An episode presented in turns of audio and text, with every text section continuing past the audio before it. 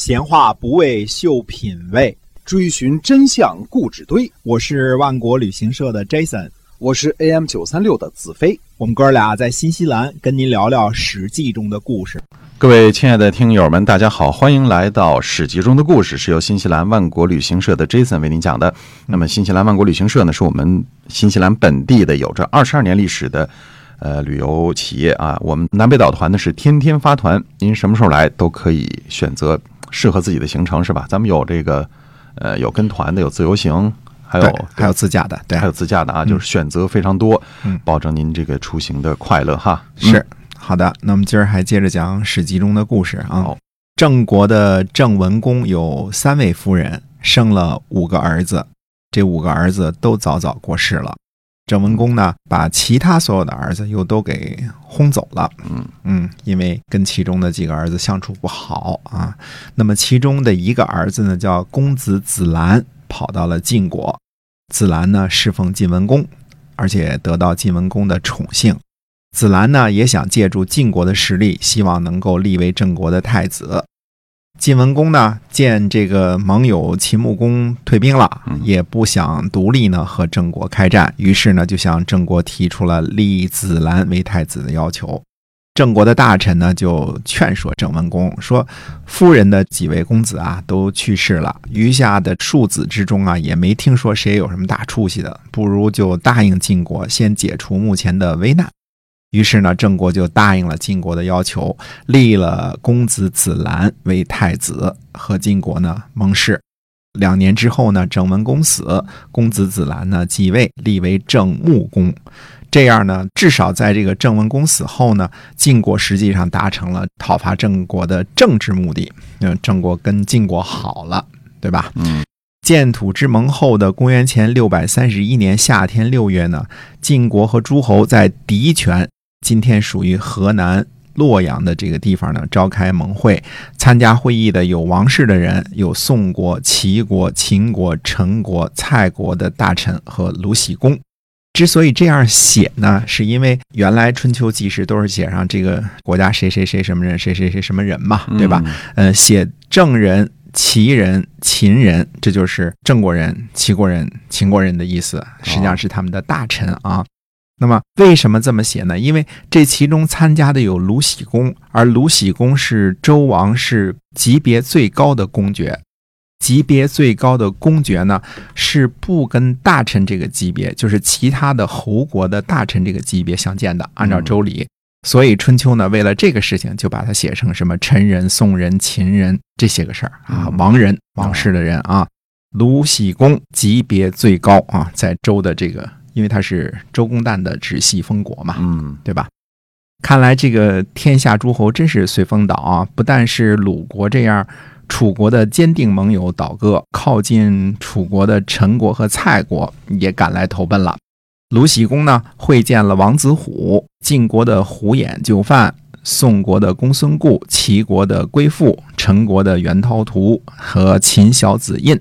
你看这个人名在《左传》当中记载了，在《春秋》当中呢就没记载。嗯嗯，这些人呢重申建土之盟的精神，并且呢商议讨伐谁呢？讨伐郑国，这才有了后来的晋国和秦国包围郑国的首都的这个事情啊。嗯嗯，到了公元前六百三十年的时候呢，鲁国的东门相仲去访问王室，顺便第一次拜访了晋国。注意啊，这是鲁国的执政大臣级别的第一次访问晋国。看来此前两国就没怎么来往过，对吧？从来就没怎么来往过。齐僖公呢，还真没白忙活啊。到了公元前六百二十九年的时候呢，诸侯分曹国的土地。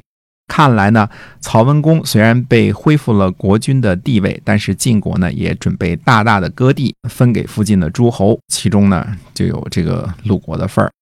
臧文仲奉命前往去分曹国的地，住在山东玉台的旅馆。旅馆的人呢就对臧文仲说了：“说现在晋国呀刚刚得到诸侯的拥戴，肯定会对恭顺的人呢好一些。如果不快点去啊，估计就分不到地了。”哎，臧文仲听从劝告，赶紧起身。最后呢，鲁国分到了韬操水以南东边一直到济水的一大片土地，这都是靠近鲁国，原来属于曹国的这些土地。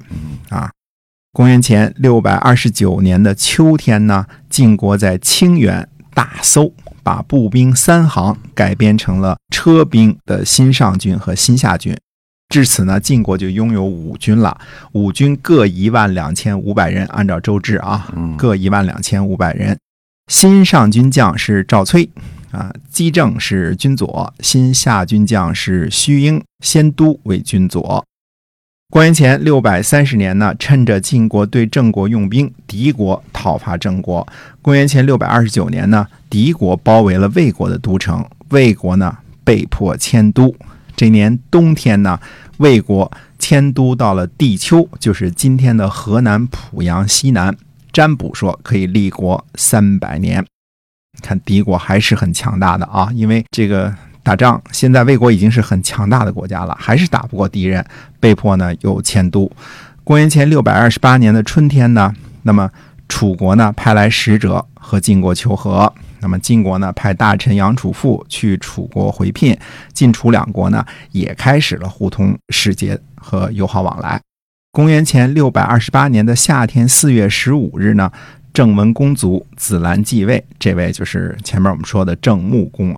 公元前六百二十八年的夏天呢，敌国发生了霍乱。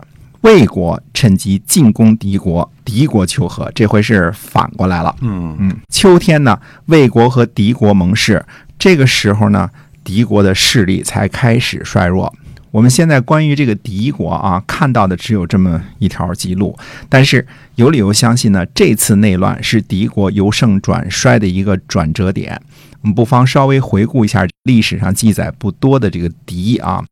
以前我们说过啊，赤敌是敌人部落当中最大的一支，位于山西的北部。当时呢，还有白狄、长狄等不同的部落，嗯，并存。而中原各个文明农业国呢，对于北方敌国知之甚少，也缺乏记录，只知道他们都是属于半开化的北方游牧民族。至于戎狄的各个部落呀，西戎肯定是在西周被灭之后迁居中原的。这个几乎可以肯定啊，但是先于国际子白盘上称为鲜游，还有勋玉，还有赤狄、白狄、长狄这些个北方游牧民族呢，很可能是在周初的时候就存在，并且呢，在蒙古、内蒙古等地呢活动的少数民族。至于中国人认为的西戎和北狄是否属于同一民族的不同部落？这个我们都说不清楚，嗯啊，说不清楚他们的种姓什么的是怎么回事啊？但是呢，这个我们现在提的这个敌国或称作北狄，似乎是和赤狄等部落呢不是一伙人。公元前六百六十年的时候，晋献公那个时期啊，晋国的太子申生伐东山高洛氏，把最强大的赤狄给打散了，打散成了五个不同的部落。可是。靠东边的这个敌国呢，在东周早期和春秋早期都是一个超级强悍的国家。他们比如说攻击这个少公氏的燕国，赶跑了这个黄河以北的邢国，几乎灭了魏义公的魏国，攻打晋国，联合王子带进攻周王室，是个非常非常强大的蛮夷国家。但是呢，公元前六百二十八年这次敌国内乱。就是刚才我们说的和魏国盟誓这件事情啊，这个强大的敌国就越来越少露面了。那么敌国是否由此分裂出来后来的鲜于甚至其他的这些部落呢？我们也就不得而知了。因为敌是很大的一个国家，但是历史上的记录呢非常非常之少。那么这次呢，我们跟大家说一说这个事情啊，这个对于中华的各个。民族的部落的形成和地域的此消彼长呢，还是有很大的联系的。嗯，那么到了公元前六百二十八年，这个时候已经快差不多到晋文公的晚期了。自从城濮之战以后啊，天下的。格局真的是不一样了，晋国变成了天下的霸主，而且是一战成名。不过这一战呢，也确实是让人骄傲，毕竟打败的是强大的楚国。随着鲁国、陈国、蔡国的转变呢，天下诸侯都站到晋国这一边了。而郑文公死后呢，中原诸侯当中最热衷于和楚国交往的郑文公没了，那么郑国呢，也是站在晋国这一边了。秦穆公同学呢，似乎是这个整个和谐奏鸣曲当中唯一一个稍微与众不同的音符，也有情可原。毕竟秦穆公是扶晋文公上位的人，诸侯当中呢，谁也再也没有谁呢能有他秦穆公这样的资格和功劳了。再说呢，秦穆公还是晋文公的老丈人，是这个。晋文公爸爸的女婿，嗯，所以于私于公呢，秦穆公对于晋文公这位新霸主大人呢，还是可以有点架子的，嗯，不像其他诸侯啊，除了来求他帮忙的，还有求他帮大忙的，对，对都是有求于他的，都是有求于他的啊，哎，那么。其实，在中原老贵族们看来呢，现在天下的格局应该是欣欣向荣的，至少是周平王东迁以来最好的时候啊。天下呢没有不散的宴席。公元前六百二十八年的冬天呢，晋文公卒。我们回头看一看晋文公啊，稍微总结一下，晋文公呢和公子夷吾一样，都不是正处，是庶出。如果没有晋国的骊姬之乱呢，肯定继位的是太子申生，没有。重耳也没有夷吾的份儿，所以说骊姬之乱呢，改变了晋国乃至于天下的进程。晋献公呢，可以称作晋国之父。晋国大部分的土地扩张都是在晋献公手里完成的。到了晋献公的时候呢，经过西周以来的几百年发展，有文化的国家呢都发展起来了。虽说夷狄也在发展壮大中，但是后劲儿不足。由于东周王室的衰落呢。郑庄公给天下诸侯呢起了个头，大家呢就开始琢磨着富国强兵、扩张领土了。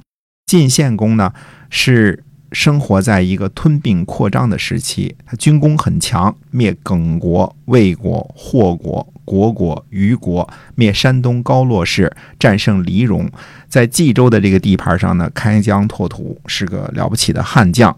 我们再看看这个话扯得远一点啊，看看东边。呃，如果没有齐襄公吞并晋国这样一个大国呢，那么齐桓公也未必有称霸的资本。呃，楚国呢也是一样，没有什么楚武王、楚文王两代的东征西讨呢，楚成王也未必建立这样强大的楚国。只不过呢，楚成王的文韬武略呢，强爷圣祖。那么，东部的齐国、北部的晋国、南部的楚国，都是在差不多的时间内完成了疆域的扩张，讨得了第一桶金。他们之间呢，和中原老贵族以及周王室之间的交集和互动呢，在所难免。呃，晋国呢，不同于齐国和楚国，黄河是它的天然屏障，也就是。就范所说的表里山河，所以即使是闹离姬之乱呐、国君争位啊这些什么闹得不亦乐乎，也基本上呢没有影响多少晋国的国运。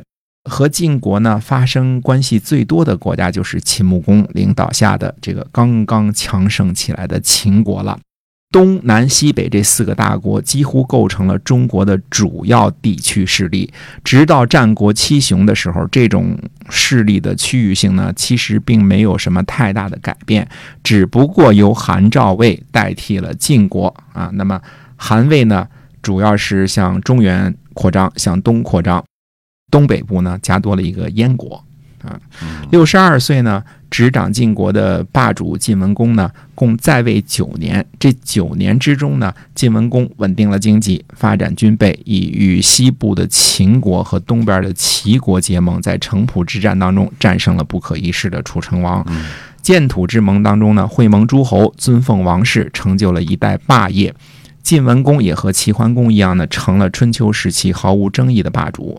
晋文公的称霸呢，比起齐桓公的功业更加的伟大了不起，因为晋文公的霸业是真正意义上的天下称霸，齐桓公的霸业呢，基本上只限于东部和中原诸侯。昭陵之战呢，虽然达成了逼迫楚成王尊奉王室的政治目的，但是并没有真正的和楚国开战，也没有认真追究一下楚国称王的僭越。齐桓公的实力啊，从来没有到达过晋国这附近的这个势力范围，更不要说影响到更西边的秦国了。事实上呢，晋献公和秦穆公的扩张呢，基本上是在齐桓公眼皮子底下发生的。齐桓公呢，强大的齐国的武力，加上这个结盟的什么郑、宋、鲁、魏、陈、蔡等国的这个联军呢，如果真的和楚成王开战，胜负如何也实在是难以预料。呃，晋文公不一样了，联合了西部新兴起的秦国和强大的齐国啊，还有南北交界处的宋国。对于楚国呢，给予了真正的军事打击，啊，战胜了强大的楚军。虽然也并没有动摇楚国的根本，但是打破了楚成王全国山河一片红的梦想。楚国呢，失去了霸业，保住了军事实力和荆州，稳稳地占据了南方的根据地。从此呢，就开始了针对晋国的这个挑战赛。齐国和秦国呢，虽然暂时是晋国的同盟，但是齐国呢，有着齐桓公的丰功伟绩，时刻在激励着他的子孙们。有那么一种呢，就是凭什么？凭什么就应该晋国当霸主啊？嗯，这么一种不服。哎，对的。那么秦国呢，虽然刚刚兴起，但是一点呢也看不到这个新鲜人的青涩啊。秦穆公可能想，晋国的几代君主还不都是靠着自己的实力安定下来的？既然自个儿的女婿晋文公可以把这个事业做得这么大，这么有声有色，自己为什么不行呢？这才有了前文所说的“烛之武退秦师”当中秦穆公的临阵变卦的这段故事。在四个方向的大国势力的挤压之下呀，鲁、卫、郑、宋、陈、蔡和淮泗间的小国呢，是些个安稳的已发达世界。渐渐成了大国中原逐鹿的鹿，尽管不知道鹿死谁手，但是鹿的命运似乎已经注定了。对，就是一定要死的是吧？对的，对，无论鹿怎么挣扎，早晚都逃脱不了被射杀的命运啊！是看被谁射杀哈？对的，嗯，晋国的实力呢，那时候是大过楚国的，大归大，也不是压倒性的这个局面。从此呢，就开启了之后啊。一百年乃至于两百年的晋楚争霸的局面，这是春秋时期国际关系主线。由于没有哪一方呢拥有压倒性的优势，所以尽管春秋时期呢征战不断，但是比起后世的战国时期，那可是小巫见大巫了。呃，相对来说呢，春秋时期的局势呢不算太糟。周王室为名义的这个诸侯联邦制啊，形成了新时期的平衡。这一切呢，都和晋文公的晋国有着莫大的关系。晋文公刚刚过世，秦晋之好的巨大匾额上呢，就咔嚓一下出现了一个大的裂缝。到底是怎么回事呢？那么下回再跟大家接着说。好，今天我们史记中的故事就先聊到这儿，感谢您的收听，我们下期再会，再会。